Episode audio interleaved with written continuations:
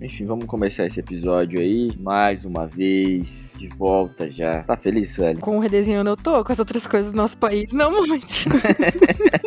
Redesenhando podcast é o nosso remédio semanal que nos faz ficar firmes e contentes para seguir esse mundo, nesse mundo, né? Tão difícil de se viver, né? É verdade. Nossa válvula de escape, eu diria. Nossa válvula de escape. Estamos de volta novamente para mais um episódio. Episódio 28, episódio que estou muito feliz em fazer. Eu também. Gosto quando a gente traz essas propostas, essas, esse tipo de pauta, esses convidados incríveis, convidadas, né, incríveis que trouxemos dessa vez. Estou muito empolgado. Enfim, vamos falar sobre moda sustentável, fast fashion, consumo de brechós, slow fashion, enfim. Tudo, De tudo e um pouco. tudo um pouquinho, né? Quer falar, introduzir um tema, Suélia, um pouquinho? Quero. É, quando a gente pensa em moda, assim, moda nesse aspecto, né, que nós estamos trazendo para esse podcast, me veio muito à mente uma discussão que o, um sociólogo lá do século XX trouxe à tona, que é o Pierre Bourdieu. Dentre vários estudos dele, tinha um estudo específico sobre a análise das estruturas sociais e das relações de poder dessas estruturas, certo? Então ele vai falar aqui o quê? Que essas estruturas de poder são elas que vão ditar, na teoria, né, o que é bom e o que é ruim, quais são as pessoas que têm bom gosto e quais são as pessoas que não têm bom gosto, entendeu? Então, tipo, com base no seu poder e com base na hierarquia, que são decididas as coisas que são boas ou ruins. Os estudos dele vão, tipo, desde cultura, até gênero, até arte, música e moda, né? Então, dentro dessas divisões, o que acontece? Se a gente for analisar aquela pirâmide hierárquica, né, e separar ela por cultura. Então, quem tá no topo da, dessa, dessa pirâmide é quem vai ditar o que é cultura e o que não é cultura, entendeu? E aí, até a alimentação ele vai analisar. Então, ele vai falar que a partir dessa estrutura de poder, quem vai ditar o que é uma comida boa ou o que é uma comida ruim, ou o que é uma comida que, que as pessoas têm que valorizar e que é muito bem vista, é de acordo com quem tá no, topo da pirâmide. Então, quem tá no topo da pirâmide é quem? Quem tem dinheiro, né? Sim. Quem é os ricos, os burgueses do período. O rico vai falar o que é cultura, o rico vai falar o que é uma comida boa, o rico vai falar o que é moda e tudo o que não for utilizado e consumido por essa pessoa que tá no topo do poder, tudo que está abaixo é desconsiderado. Durante o período, o século XIX, lá no período da escravidão, uma história assim que eu, que eu gosto muito, que eu sempre coloco em pauta quando tem um espaço, que é a história do sapato, né? Da, da verdade, da utilização do sapato. Como que é? Os negros, no período do século XIX, eles eram diferenciados por os que eram ainda escravizados ou os que tinham alforria, por quem usava sapato e não usava sapato, porque o sapato era uma marca muito, muito forte, né, na, naquele período. Então, os escravos, eles não usavam sapato. Então, quando um ex-escravo ganhava alforria, a primeira coisa que ele ia fazer era comprar um sapato, porque não adiantava nada ele ter a alforria dele, ele ser um ex-escravo, né, um negro livre no Brasil e andar descalço, porque pela sociedade e por essa estrutura, né, quem tinha sapato é quem era livre. Então, como a gente vê como essas estruturas, né, vão ditar o que a gente tem que consumir e o que a gente não tem que consumir para tentar chegar no topo dessa pirâmide ou para tentar se parecer mais com quem tá lá em cima, sabe? E tudo mais. Com base nisso, o que eu pensei em trazer também era, por exemplo, como ficou muito fácil da gente produzir roupa, fácil entre aspas, né? Da gente produzir matéria-prima para roupa e tudo mais, tecido, depois da Revolução Industrial, né? Porque foi a partir dela que a gente teve um aumento dessas indústrias de, tecido. A produção ficou maçante, né? Então ficou muito mais fácil da gente reproduzir, por exemplo, a roupa que tava no topo da pirâmide, entendeu? Por quê? Porque tinha, um, na verdade, uma exploração de mão de obra, que é o que a gente vê até os dias de hoje, né, cara? Quando a gente vê uma produção muito grande, muito maçante assim, com certeza por trás de tudo isso tem uma exploração de mão de obra. Que na verdade, se a gente for parar pra pensar, essa exploração ela tá diretamente ligada ao desejo de reproduzir uma imagem de quem é burguês, ou de quem tem dinheiro, ou de quem tá no topo da pirâmide, porque até hoje a gente carrega essa, essa herança, né? De que o que tá lá em cima, o que é consumido e o que é reproduzido pelas pessoas que, que têm mais dinheiro, né? Tem mais capital ou que tem poder, que é o que é certo, que é o que é errado. Enfim, eu acho que era essa introdução que eu queria dar, assim, um pouquinho sobre isso, até pra gente entender até hoje a importância, né, do, do consumo consciente, do consumo de brechó, entender que essas roupas elas podem ser reutilizáveis e que você pode montar a sua própria moda a partir do, do que você pensa e não do que a sociedade capitalista vai dizer que é bom ou que é ruim, né? Porque na verdade no final já eles só querem vender. Pegando o gancho que você disse referente a tudo isso, a gente tem que olhar para uma perspectiva de como surgiu a fast fashion. Né? Uhum. Por que, que as pessoas consomem dessa forma? Você falou algo muito interessante sobre é, como a cultura né, é ditada porque tem mais poder, porque tem mais dinheiro de fato. E a fast fashion seguiu uma linha na qual, é, enfim, os anos 70 ali, teve a crise do petróleo. Ali um pouco antes a gente tem também essa mudança de, é, de comportamento, de que os americanos passaram a vender essa ideia também de que o, a felicidade estava baseada no consumo, até para ter um estímulo estímulo maior do, do capitalismo e tudo mais. Enfim, aí surgiu a fast fashion e a fast fashion faz basicamente isso, né? Ela olha para a tendência, olha porque essas grandes marcas estão produzindo é, empresas de grife, reproduz de uma forma mais simples, assim, entre aspas, e espalha isso pelo planeta, espalha isso pelo país, espalha isso por uma região inteira para que as pessoas consumam isso com uma velocidade muito grande, tenham essa sensação de que estão construindo algo de marca e produzem algo que tem pouco aquela obsolência programada que a gente fala, né? Que a pessoa vai usar só algumas vezes e a peça vai se desfazer, vai se desfazer da pior forma, né? Que ela vai se desfazer do ponto de vista que ela vai se tornar ruim para uso, mas ela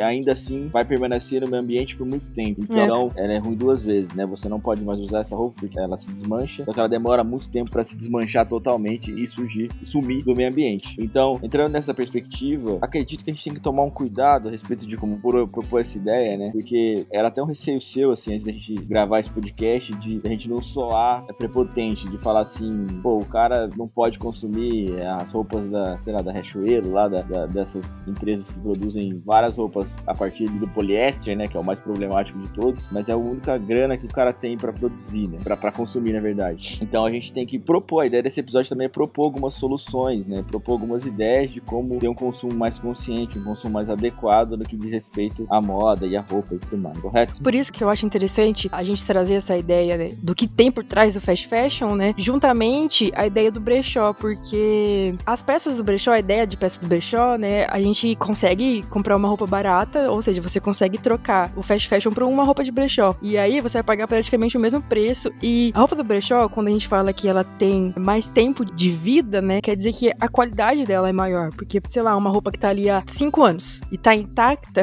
e aí você vai comparar com uma roupa, por exemplo, de, de um fast fashion que foi produzido e vai durar 3, 4 lavagens, entende? Compensa muito mais você comprar no brechó. Se você quer, sei lá, comprar 5 blusinhas por 15,90, você pode fazer isso no brechó, entendeu? É interessante a gente trazer esse contraste, assim, sabe? De, de tentar ampliar a visão das pessoas pro que é moda em si, sabe? Tem um, uma mulher que eu acompanho, a Nathalie Neri, não sei se todo mundo conhece, mas devia conhecer, se não conhece. ela é muito boa e ela consome praticamente, sei lá, acho que 100% do, do guarda-roupa dela é de brechó e ela faz as, as, próprias roupas e ela fala, né, sobre essa questão do, do fast fashion, que não é só uma produção rápida de roupa, mas a moda em si dentro do fast fashion, o que eles ditam como moda é muito rápido, sabe? Então muda, por exemplo, conforme a estação. Se você comprar uma blusinha num fast fashion no verão e vai chegar no inverno e essa blusinha não vai dar mais, porque você vai ter lavado ela, ela já não vai estar tá boa para ser utilizável, ou vai ter rasgado, ou vai ter soltado uma linha, entendeu? Ou até no quesito moda mesmo, que eles já falam que o que era do verão, no inverno, já você já não pode usar. Você precisa consumir aquelas peças novas, aquele lançamento, daquela coleção, entendeu? E aí passa o entendimento de moda com base na formação da sua personalidade, né? Que é o que a gente entende como moda. A gente, não tô dizendo no caso eu e você mesmo, passa disso pra no, no que o varejo, né? As lojas em si estão ditando para você que você precisa usar e que é a moda. E eu reforço que é o que, na verdade, o que eles querem vender, né? Então é importante a gente colocar isso. Sim, e aí, introduzindo um pouco esse assunto do brechó, né? Acho que é importante, a proposta desse EP também é desconstruir essa ideia de que o brechó são roupas para quem não tem grana, porque não tem alternativa, né? O brechó, acho que a principal finalidade dele é essa alternativa sustentável, a primeira proposta. E a segunda proposta, pessoalmente falando assim, é uma proposta relacionada a realmente você ser fiel a um estilo, entende? Você ser fiel a algo que você realmente acredita no que diz respeito a como se vestir, entende? A primeira vez que eu consumi uma roupa de brechó foi porque as camisas que seguem essa tendência de fast fashion ou que seguem qualquer tipo de tendência, as camisas atualmente elas seguem um corte muito slim e eu particularmente não gosto desse corte muito slim assim. Eu prefiro usar roupas largas, né? E as camisas largas eu só pude encontrar num brechó. Então, ou seja, isso vai contra é uma tendência, né, do mercado assim de propor que tudo é meio que slim e consumir de consumo sustentável, mas muito ligado realmente a uma tendência de moda, a uma fidelidade àquilo que eu acredito no que diz respeito a se vestir e a ter um estilo próprio. Então, eu acho que é importante propor essa ideia de que o brechó é sustentável, que a gente precisa lutar contra alguns preconceitos, mas também colocar que consumir roupas, essa roupa alternativa e contra essa tendência que é praticamente obriga a usar certas coisas, é interessante nesse sentido de ser fiel ao estilo próprio, entende? Entendo. Você falou esse ponto e aí também é importante a gente ressaltar que se você não tem dinheiro, o brechó também é, é sim, de fato, uma alternativa e não tem que ter vergonha nenhuma de comprar também no brechó por não ter dinheiro, entendeu? A primeira vez que eu comprei um brechó foi porque eu não tinha dinheiro. Tava no inverno e eu precisava de uma jaqueta, queria, na verdade, eu queria muito uma jaqueta jeans e eu não tinha, e eu não tinha, na verdade, dinheiro para comprar uma jaqueta jeans, tipo, zerada, assim, sabe, direto da loja. E aí eu fui fazer uma pesquisa em brechó. Eu comprei uma jaqueta jeans, de um jeans muito, muito resistente, ela é muito boa mesmo, tem muito da modelagem dela, e eu paguei 45 reais numa jaqueta GG jeans. E assim, quem olha para ela fala que é nova, porque ela tá muito conservada. Então, eu acho que também tem uma ideia de brechó que as roupas são velhas. Não são velhas, são roupas antigas. Elas não tão velhas. Enfim, nós é, trouxemos aqui para conversar um pouco pra gente, pra trazer uma fala, na verdade, algumas convidadas que têm uma relação direta, né, com o brechó e que a gente conhece, que a gente consome, que a gente conversa sobre isso com o brechó. Eu acho que é pertinente a gente falar sobre isso agora, porque eu falei, né, que a primeira vez que eu comprei no brechó foi uma jaqueta jeans e quem me ajudou com isso foi a Rayane. É uma amiga é, íntima nossa, né, de nós dois, e ela consome muito brechó. E quando eu conversei com ela sobre isso, ela abriu minha mente em, em vários aspectos, assim. A gente, ela praticamente me apresentou uma tese, uma dissertação sobre brechó e sobre como era essa relação com o brechó dela, né? A gente resolveu convidar ela para poder falar um pouquinho aqui sobre essa relação dela com o brechó como consumidora, né? Meu nome é Rayane, eu tenho 24 anos, eu sou assistente social de formação, faço pós-graduação em serviço social. Hoje eu atuo em uma empresa de tecnologia, de software, no setor de RH e dentre várias coisas que eu sou, uma delas é consumidora assídua de brechó. Eu consumo brechó há mais ou menos uns dois, três anos, assim, de forma assídua, de pesquisar, garimpar, ver a loja, ver preço, essas coisas, por uma questão econômica, uma questão sustentável também, porque foi mais ou menos nesse período que eu saí da casa dos meus pais, fui morar sozinha. A gente sabe como é, condição de jovem universitário que sai de casa, então eu tinha que me virar de alguma forma. Se eu quisesse alguma coisa diferente, uma roupa nova, eu tinha que me virar para ter. Então, é, foi a partir daí que eu comecei a consumir o brechó. Mas o brechó, acredito que seja na minha vida desde sempre, pela cultura que a gente tinha na minha casa de passar roupa entre os irmãos, entre as tias, entre as mães, porque a minha mãe sempre cultivou na gente essa questão de não serve, doa. Você gostou? Serve para você? Pega para você. Porque o que não serve pro outro pode servir para mim, o que não serve para mim pode servir pro outro. Minha mãe sempre foi voluntária na igreja, ela sempre trabalhou em bazares. Então a gente sempre teve esse costume, então nunca foi um problema. Porque hoje em dia a gente também tem essa questão de, ai, não vou comprar em brechó, porque brechó é roupa de morto. Ai, tem energia negativa. Mano, quem compra roupa de exploração humana, escrava, tem mais energia negativa do que isso. Senso comum, né, das pessoas, porque na verdade, quando você consome no brechó, você instiga o consumo consciente, o não desperdício de água, e menos utilização de químicos, de energia, porque isso causa um impacto muito grande na natureza. Então, além de da questão de economizar, de é, garantir que você tenha uma roupa diferente, que você esteja na moda, você também ajuda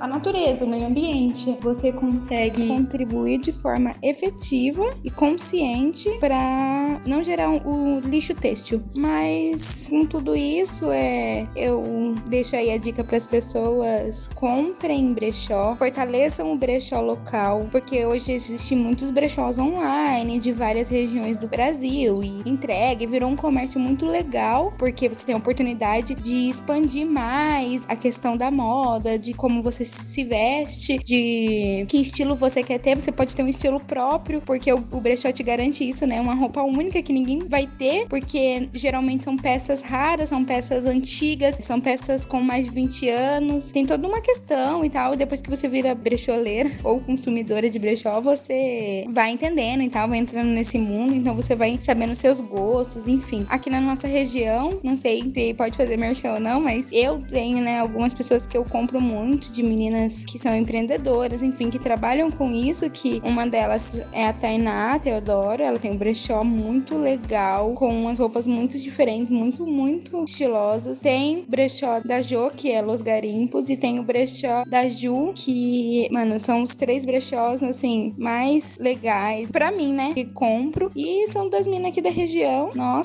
e a gente pode fortalecer mais e comprar mais dessas pessoas. Tem mais outras pessoas também, se me perdoe se eu esqueci alguém que eu compre, mas comprem, diversifiquem, não consumam de forma irresponsável também, porque acontece muito isso no brechó. Ah, por conta da demanda ser assim, única, tem uma peça de roupa que vai ser só aquela peça de roupa, porque não vai ter em outro lugar. Uma peça única, uma peça rara. Ah, então vou comprar. Só que daí vai ter outra vez que vai ter outra roupa que também é. E aí a pessoa também vai comprando, comprando, comprando compulsivamente. Isso vira um consumo compulsivo. Então, a ideia do brechó não é ser compulsivo, não é ser consumista, é ser sustentável. É se você tem a necessidade, você ter acesso às roupas de forma barata, diferenciada, né? E é isso, galera. Comprem brechó. Enfim, obrigado, Rayane, pela participação. Gosto muito da Ra, já faz muito tempo, né? A gente conhece faz muitos anos já. É muito louco acompanhar as pessoas que a gente gosta, né? Que mesmo que a gente não se veja sempre, ainda tem um vínculo ali em comum, né? De coisas que a gente consome em comum. E isso tá em vários âmbitos e aspectos, né? Seja na música, na moda, enfim, no cinema, etc. Eu acho que é interessante colocar, que a Ra colocou aí como fala, né? Da experiência dela como brechó, de como ela começou a consumir de brechó. Eu queria falar um pouco da minha experiência pessoal também. Eu comecei a consumir brechó, na real, não foi nem é, por grana na época, foi por querer buscar realmente alternativas, buscar algumas roupas ali que eu não tava encontrando dentro das marcas assim que eu consumia. E eu sou um cara que pesquiso muito sobre isso, sabe? Eu pesquiso muito sobre roupa, pesquiso muito sobre lojas, pesquiso muito sobre mercado nacional, internacional, etc. E realmente eu não tava encontrando algumas peças que eu queria encontrar, assim, e peças que realmente são mais é, vintage, né? Como eu citei anteriormente, eu queria muito, minha relação com o brechó começou quando eu queria muito encontrar uma camisa que fosse mais larga, e aí depois eu queria uma jaqueta jeans clássica também, que eu não tava encontrando, aqueles ma uh, macacão anos 90 jardineiro também, que eu não tava encontrando, então foram peças que eu encontrei só no brechó, e com uma qualidade muito, muito boa e por um preço acessível, entende? Depois que eu encontrei essa jardineira, é, ocasionalmente que eu procurei, depois que eu encontrei, eu acabei encontrando ela para comprar numa loja, loja. E era, tipo, cinco vezes mais caro e com a qualidade inferior. Então, valeu muito a pena esse garimpo aí, esse garimpo de comprar no brechó. Tem uma história engraçada também, que eu tenho mais essa relação com brechó também, que eu queria trazer pra esse episódio. Enfim, eu já consumia brechó fazia um tempo, tinha consumido algumas peças já. Aí eu chamei uma amiga minha, que inclusive é, é, vai pôr uma fala aqui hoje também, a Jo, né? Na realidade, ela nem era minha amiga, virou depois, né? É, que eu passei a consumir com brechó com mais frequência. Mas eu já tinha comprado dela, aí eu chamei ela e falei, cara, eu preciso ir numa festa fantasia vestido de as branquelas. eu e um amigo meu. Clássico esse, meu Deus. e eu preciso que você me ajude a encontrar roupas parecidas com o Elcon, que é o figurino, para eu poder comprar, assim. E, cara, ela fez uma luta, assim. Ela garimpou muito, por quase um mês, para conseguir me ajudar. E, de fato, ela me ajudou, assim. Ela conseguiu me entregar uma saia rosa, conseguiu entregar uma saia jeans pro Lucas, que é meu amigo, na, que foi o meu parceiro, né? Meu companheiro de, das branquelas. Conseguiu, enfim, entregar umas umas blusinhas ali, jaquetinha também, jeans, entregou várias coisas assim. A gente teve que pegar muito poucas coisas depois de outras pessoas, assim. A gente acabou fazendo Frankensteinzinho assim lá e a fantasia saiu, assim, ficou muito boa. Como Mas, colocar esse ponto também, né, que eu busquei o brechó não só como alternativa de me vestir também, né, de uma forma diferente ou de uma forma vintage ou por um consumo sustentável, busquei também pra, porra, cara, precisava fazer uma fantasia muito específica e a Jo, como, assim, dona de brechó, se propôs também a garimpar, a encontrar dentro dos contatos que ela tinha ali algo muito específico que eu precisava consumir. E isso é um gancho também, não só para o trabalho de brechó, como ele tem se desenvolvido, mas também para a valorização do mesmo, assim. Verdade. Às vezes você fala, vai comprar num brechó, por exemplo, às vezes eu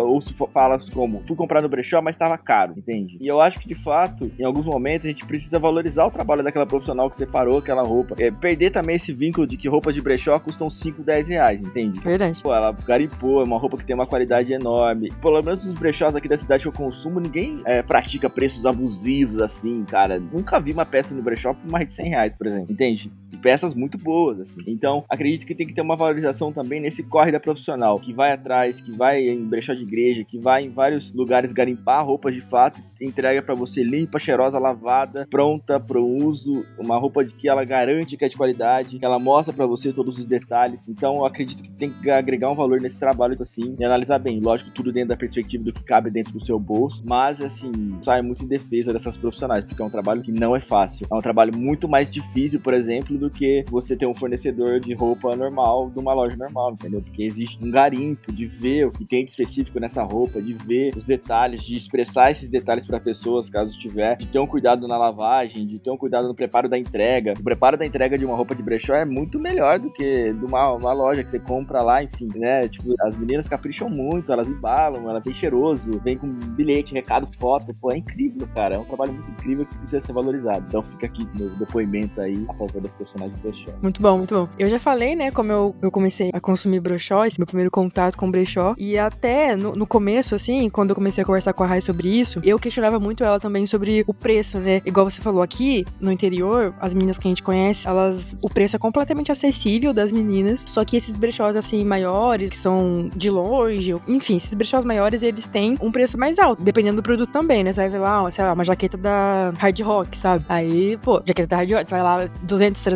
reais. Aí eu não entendia porque que, que o negócio era tão caro. Quem me explicou todo esse processo que uma pessoa que trabalha com brechó tem foi a Rai. Ela é uma pessoa, assim, que é muito raiz de brechó mesmo, ela garimpa, ela vai em, em brechó de igreja, ela me indicou, inclusive, alguns brechós aqui da região, de igreja de Mogi, acho que de Mogi Guaçu também. E, enfim, ressaltando a questão da moda relacionada ao brechó, as pessoas que eu conheço aqui da região que são mais estilosas, elas consomem muito brechó. A Rayane é uma delas. A Rayane é uma pessoa muito estilosa, ela tem um estilo muito próprio que você consegue fechar o olho e montar um look pensando na Rayane. É verdade. E isso eu acho que é muito específico. O principal, assim, a principal função, eu acho, na real, de, dessa parada de moda e de estilos. Acho que o estilo é você mostrar através da sua roupa a sua personalidade. A Rayane faz isso muito, muito bem. Ela faz isso praticamente com 100% das roupas dela de brechó, entende? Sim. Acho que isso aí já quebra vários paradigmas, assim, vários estereótipos que crescem aí na nossa mente acerca de brechó, né? Enfim, eu acho que da Rai era isso que eu queria falar e era uma questão também muito, muito gostosa, assim, de ouvir que ela colocou, que foi a relação dela, como começou a relação dela com o brechó, né? Que ela fala que foi é, de família e eu ouço muito isso, de que quando ela era criança, as roupas dela passavam para as irmãs e a roupa dos primos passavam para ela. Então ali dentro a gente já vê uma movimentação de não deixar a roupa morrer, entende? Sim. De sempre dar uma vida nova, uma cara nova para aquela roupa. Esse consumo consciente já começa ali, por exemplo, na infância, assim, de você passar, pô, não serve mais para mim, vou dar pro meu primo, não serve mais para mim, eu vou passar para frente, assim. E, enfim, até hoje eu vivo perguntando para minha mãe de uma jaqueta do meu avô que, que ela tinha, que tinha uns pelinhos por dentro, assim, sabe? Uma jaqueta jeans que tinha pelinho por dentro. Ela não sabe aonde ela enfiou, porque ninguém usava mais. Aí hoje, esse negócio aí, se eu for vender, vai custar uns 300 contos. Mano, tem uma história muito boa desse negócio de reuso.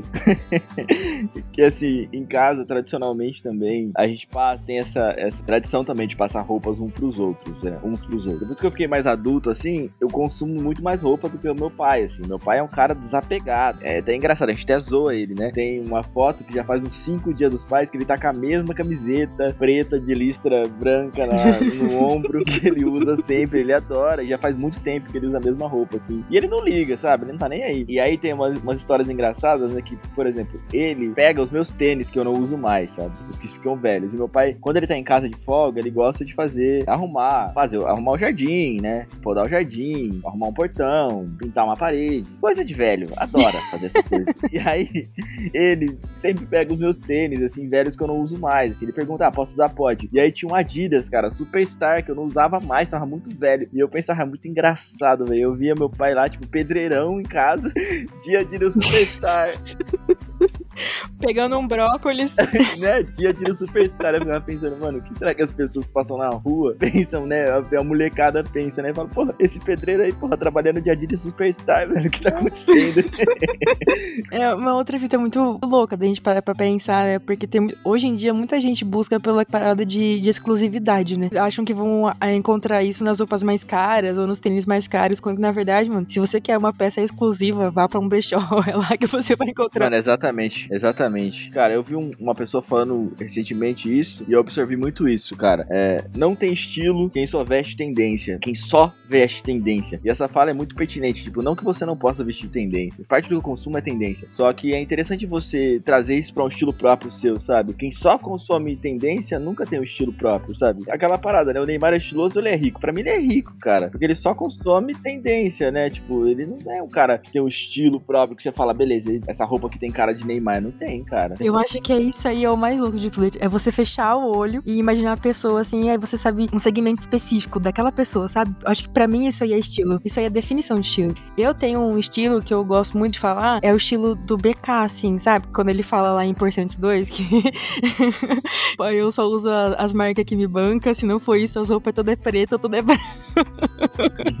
muito bom mesmo esse verso, mano. Isso aí sou, sou eu 100%. Se você me vê com uma roupa muito diferente do branco ou do preto, com certeza alguém me deu. Camisa colorida, ganhei.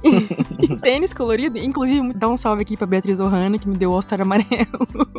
Porque eu tenho dois tênis, né? O Adidas, que eu comprei há muito tempo e que eu uso ele sempre, que é o branco, e o All-Star amarelo. Que aí já fecha todos os meus looks, né? Fechou. É o estilo Swelling. Estilo Swelling. Mas eu acho que essa, essas camisas que você usa aí são bem bonitas, assim, também. E tem muito a sua cara. Assim. Muito obrigada. Um salve aí pra todo mundo que me deu também.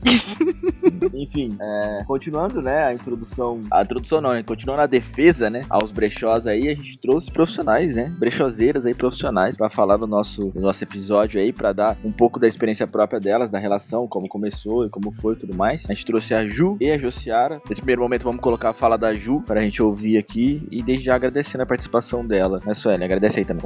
Ju, queria agradecer muito de verdade a participação dela. Quando a gente teve essa ideia, né, de fazer esse episódio sobre brechó, moda e tudo mais, a Ju foi uma das primeiras pessoas, assim, uma das primeiras líderes de brechó aqui da região que eu pensei, porque além de nós sermos próximas, né, a primeira pessoa, assim, que eu vi que tava se sustentando mesmo, sabe, que tinha uma história grande, assim, com brechó aqui na região foi a Ju. Não que necessariamente tenha sido ela, mas foi a primeira pessoa que eu conheci, então isso me marcou muito. A Ju, só de olhar para ela, assim, eu já quebrava todos os paradigmas e os estereótipos que eu tinha acerca de brechó, porque também, volto a ressaltar, a Ju é uma das pessoas mais estilosas que tem aqui na região, que eu conheço, a Ju é muito estilosa mesmo, não tem um dia que ela erra, ela faz uma combinação muito boa de roupa, e 90% do guarda-roupa dela é de brechó, então assim, Ju, enfim, muito obrigada por participar do nosso podcast, espero que a galera consiga aí é, absorver o máximo de informação e de conhecimento que você tem para passar. Oi, gente, aqui é a Ju, do Brechó da Ju, peço licença para falar um pouco, fui convidada pela Suelen para falar um pouco da história do meu brechó, então vamos lá. Tudo começou quando meu filho nasceu, e eu junto com a minha mãe decidimos que para ficar mais próximo dele, iríamos empreender, né? Foi aí que nasceu o brechó. Começamos com desapegos nossos em casa e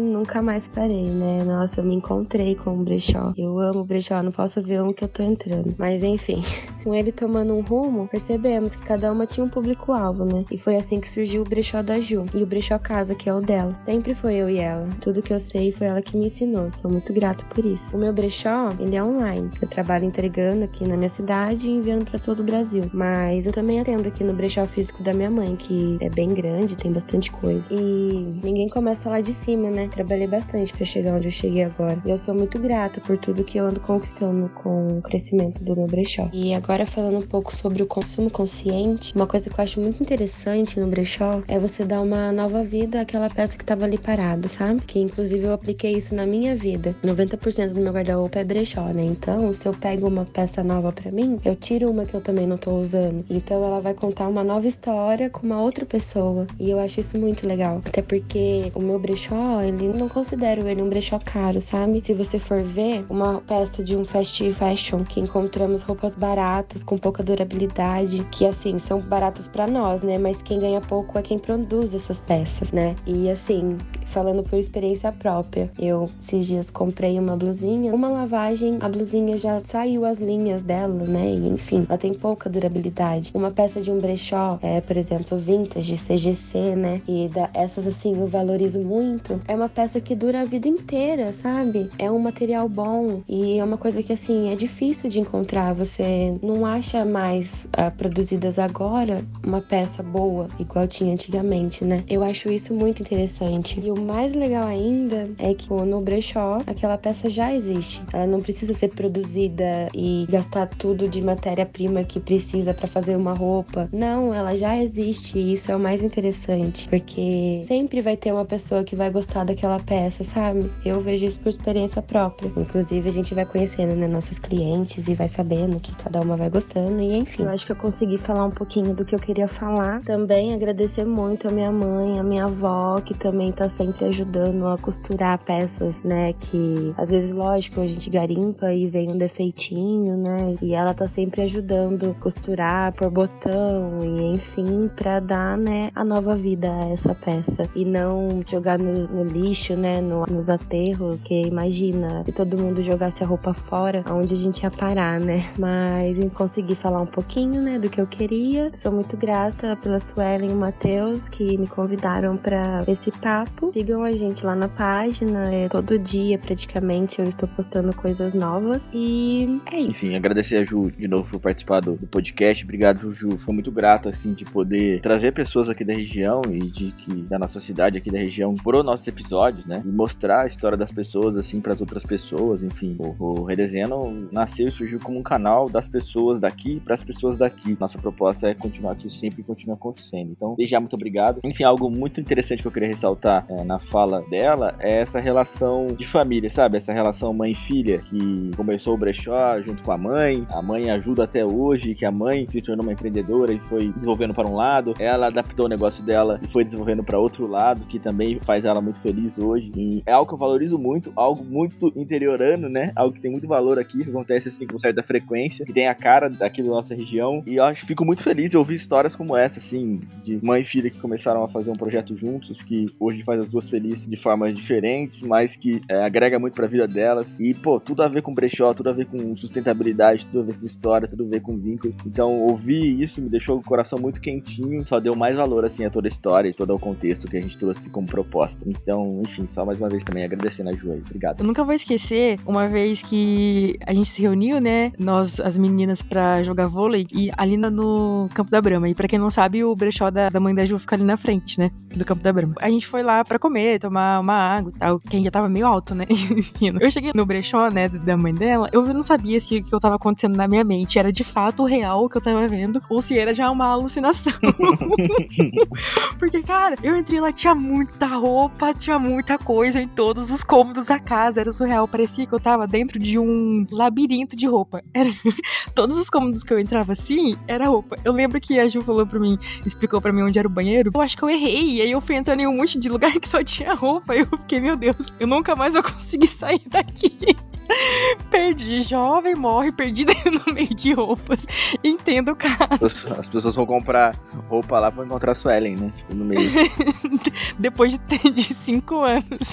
Mas, enfim, é, essa era uma história que eu queria muito contar, porque de fato é, tem muita roupa lá e eu nunca tinha visto isso na minha vida, sabe? Foi muito novo. É muito interessante ver como que a vida delas, né? A, a família toda, no geral, ajuda também falar da avó dela, que ajuda com as costuras e tal, né? Com a reforma das roupas, como elas trabalham é, muito juntas e como isso deu muito certo, né, cara? A Rai também colocou um ponto de, de família, né? Que ela passava as roupas. A mãe dela trabalhava no, nos brechós da igreja e passava as roupas para ela, que passava para as irmãs e tudo mais. Então a gente vê como essa relação aí de, de sentimento, de propósito, sabe? De vestir a roupa não só por vestir, mas saber que tem toda uma história atrás daquela roupa. Aquela roupa tem vida para contar, assim, e pra compartilhar. É tudo muito bonito, assim. Enfim, acho que é isso. Agradecer a Ju de novo, dizer que é muito bom olhar para ela e saber que ela consome e que ela vive de brechó, assim, sabe? De moda e de, de tudo mais, porque, enfim, a garota sabe se vestir.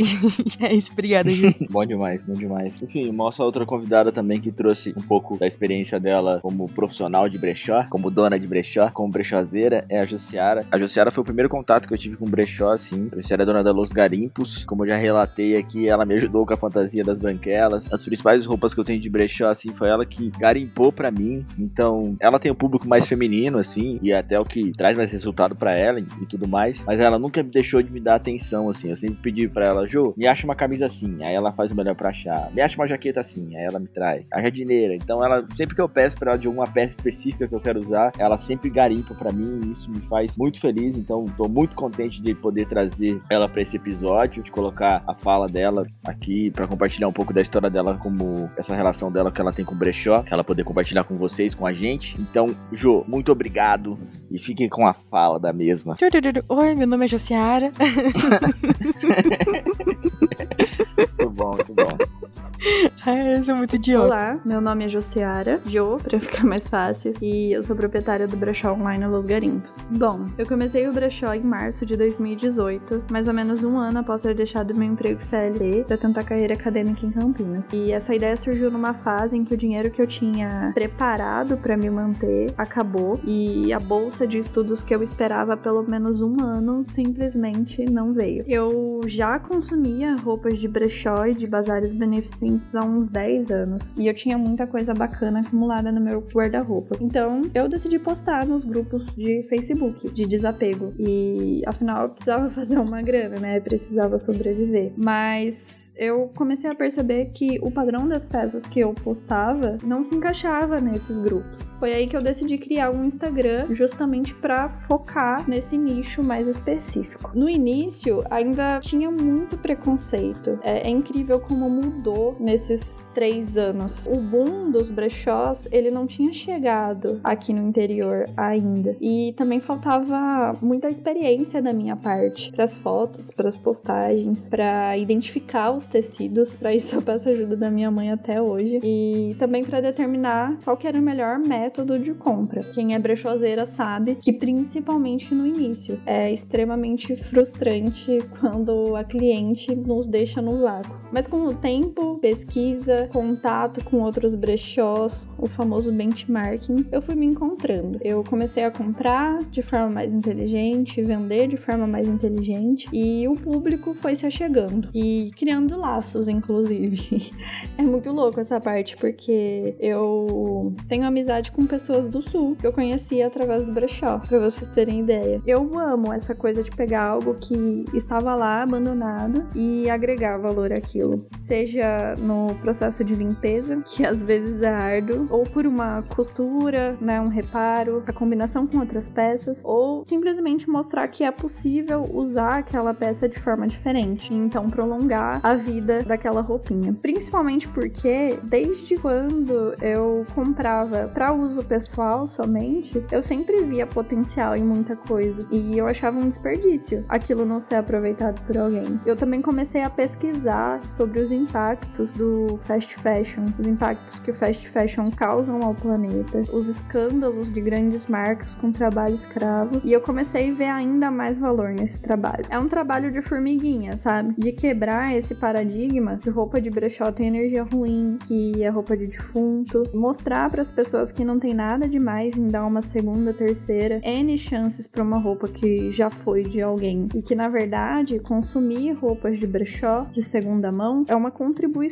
para o planeta. Eu sou apaixonada por conseguir fazer as pessoas enxergarem que dá para fazer isso, inclusive com estilo, especialmente porque esse tipo de peça é único, é atemporal, isso sem falar na durabilidade, é, especialmente o vintage, que são as peças com CGC na etiqueta. Para quem não sabe, o CGC é um era, né, o cadastro único de contribuintes, que foi substituído pelo CNPJ em 1998. O que, que isso significa? Que se a peça foi fabricada nessa época, ela tem, se ela tem isso na etiqueta, significa que ela tem pelo menos 23 anos. E que se ela durou todo esse tempo, com certeza ela vai durar muito mais. João, muito obrigada pela sua fala, por ter topado participar do podcast. Uma coisa que eu queria colocar aqui, antes de, de comentar um pouquinho sobre o que ela falou, era dessa relação muito de, de coletividade que todas essas meninas que são envolvidas com brechó e, e os homens também, né, tem. Porque quando eu passei um aperto lá no começo da pandemia, que eu tive que parar, né, os trabalhos que eu tava fazendo e comecei a vender trufa direto na casa das pessoas, por encomenda, as três que a gente tá falando aqui foram, foram três pessoas que compraram muitas trufas de mim. Muitas vezes que eu vendi. Não foi só uma trufa, foram várias trufas. Então eu queria deixar isso aqui claro, sabe? Essa questão de, de uma mão lavar a outra mesmo. A primeira oportunidade que tiveram de me ajudar, elas me ajudaram. Então eu queria colocar muito isso aqui. A Jo trouxe uma parada muito interessante que foi o trabalho, né, que o dono de brechó, a pessoa que trabalha com brechó tem. Como o Matheus já colocou, toda essa questão de da roupa passar por um processo mesmo de lavagem e de customização. Às vezes tá faltando botão, às vezes tá com rasguinho em algum lugar. Esse processo é muito trabalhoso e às vezes a gente não entende o valor da peça, né? É porque justamente passou por tudo isso. Também, uma parada que às vezes as pessoas até valorizam e não sabem o, o que é, que é o CGC, né? Ela explicou muito bem o que é e entender que se uma peça, sei lá, tem mais de 20 anos de vida, com certeza ela vai ter mais 20 anos pela frente. ela vai durar muito. E aí a gente para pra olhar hoje o mercado. Meu, que roupa que a gente compra hoje que dura mais de seis meses, entende? Principalmente de, de fast fashion, não dura. Não dura, cara. Aí você vai lá no brechó e compra uma roupa que tem 20 anos, eu tenho certeza que ela vai durar no mínimo mais 20 anos com você. Isso é muito louco. Então a gente percebe que vale preço que se paga, entende? Igual a Nathalie Neri fala, né? Ela fala assim que às vezes o que falta pra gente é entender que você vai pagar, sei lá, 50 reais em uma camisa e ela vai durar um ano e daria o mesmo preço de você comprar, tipo, sei lá, cinco camisas de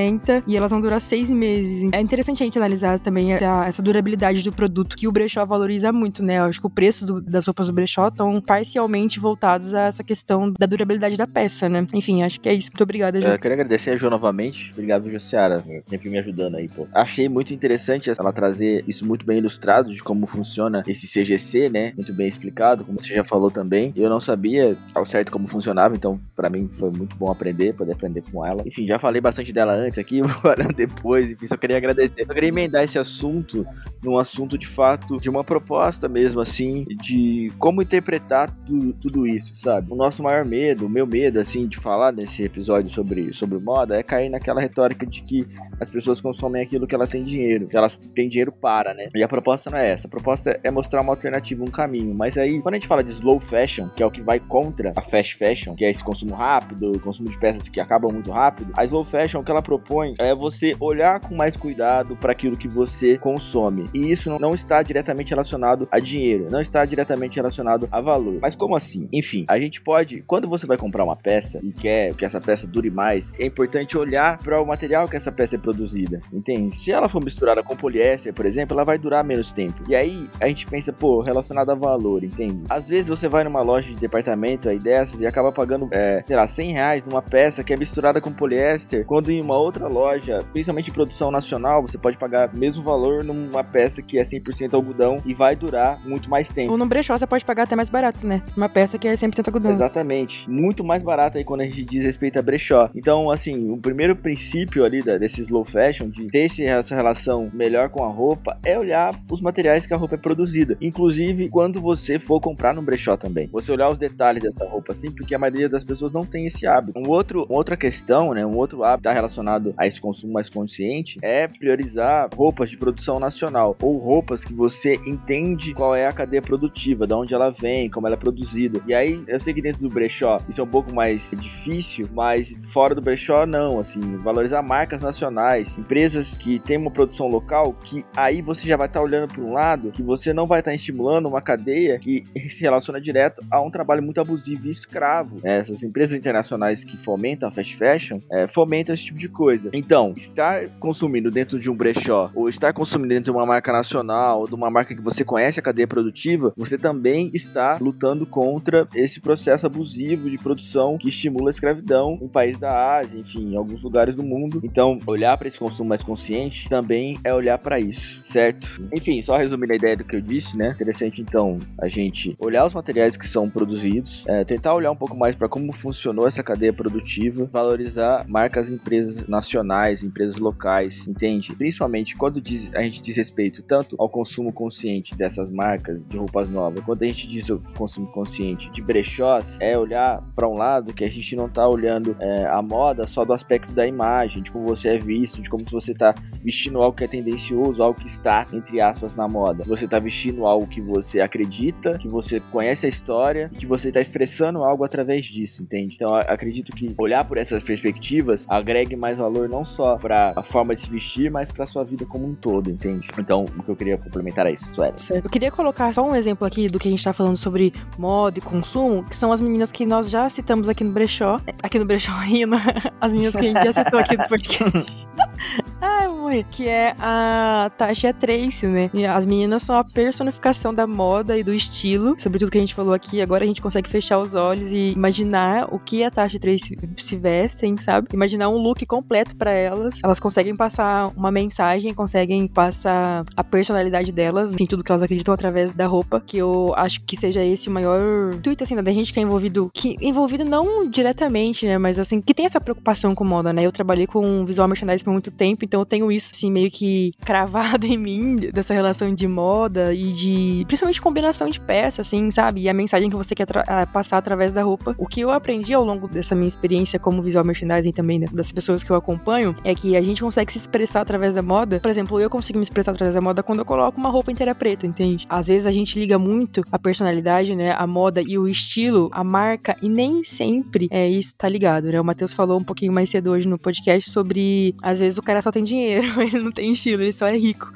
E tem muito disso, assim, né? A gente tem que entender que pra passar a mensagem que você quer passar através da sua roupa, ou pra, enfim, seja lá o que for o motivo pelo qual você tá usando, você não precisa, por exemplo, ter uma coleção de tênis você não tem dinheiro para isso, cara. Não precisa, sabe? Você pode ter um tênis e ser estiloso com um tênis. Você pode ter dois tênis e ser estiloso com esses dois tênis. Você pode ter só roupa preta e ser estiloso dessa maneira. Porque, na verdade, eu acho que tem muito mais a ver com a sua personalidade, sabe? Do que, de fato, com a roupa que você tá vestindo, ou com a marca, né? Em si, que você tá vestindo. A gente tem que quebrar também um, um estereótipo de que você só vai encontrar qualidade, ou você só vai encontrar esse estilo que às vezes a sociedade tá te pregando, né? Que tá te vendendo em loja e com a roupa zerada, sabe? Eu acho que a gente trouxe aqui exemplos, né? De mulheres que consomem e que são muito estilosas. Então você vai conseguir encontrar, assim, estilo dentro do brechó, você vai conseguir, sim, encontrar qualidade, você vai conseguir, sim, encontrar conforto. Às vezes não é tão fácil de procurar, né? Pesquisar e de garimpar, mas vale a pena, cara, vale a pena. Um estilo de vida, assim, né? Dessas meninas que vivem com isso, muito lindo, assim, muito digno de ser admirado, sabe? Então acho que vale a pena a gente parar para refletir sobre isso. Às vezes o sistema capitalista quer nos vender um estilo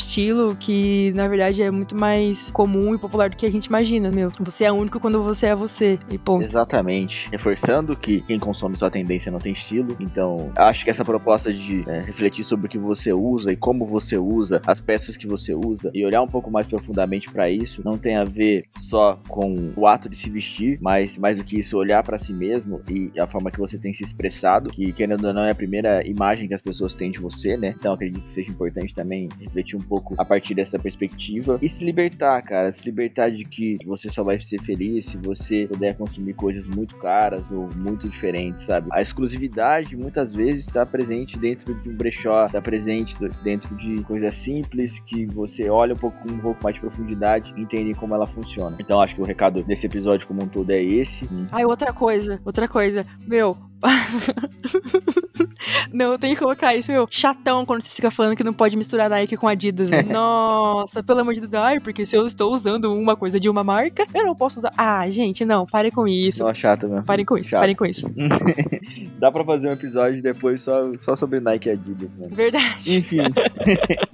Gente, obrigado. Agradecer mais uma vez as meninas aí. É, é um trabalho que não é fácil e as meninas ralam muito para que ele aconteça. Então, obrigado, obrigado por tudo, sempre. É, agradecer mais uma vez a Suelen, minha parceira de sempre. Eu, Matheus Matraca, a voz que nos fala. Obrigado a todos mais uma vez. Obrigado às meninas novamente. É muito importante poder trazer vocês aqui e poder trazer esse tipo de informação para as pessoas que acompanham a gente. Então, vamos com tudo. Vamos deixar no, nos episódios marcados o brechó, das, o brechó das meninas, as redes sociais das meninas também para vocês acompanharem. Então, muito obrigado. Faça seus agradecimentos, Suelen. Obrigada, gente. Só isso mesmo. Poucas palavras. Siga o Redesenhando Podcast nas redes sociais. Leve a sua mãe no brechó ouvindo o podcast no carro ou no seu meio de transporte. Obrigado a todos. Até a próxima e tchau, tchau. Falou, tchau.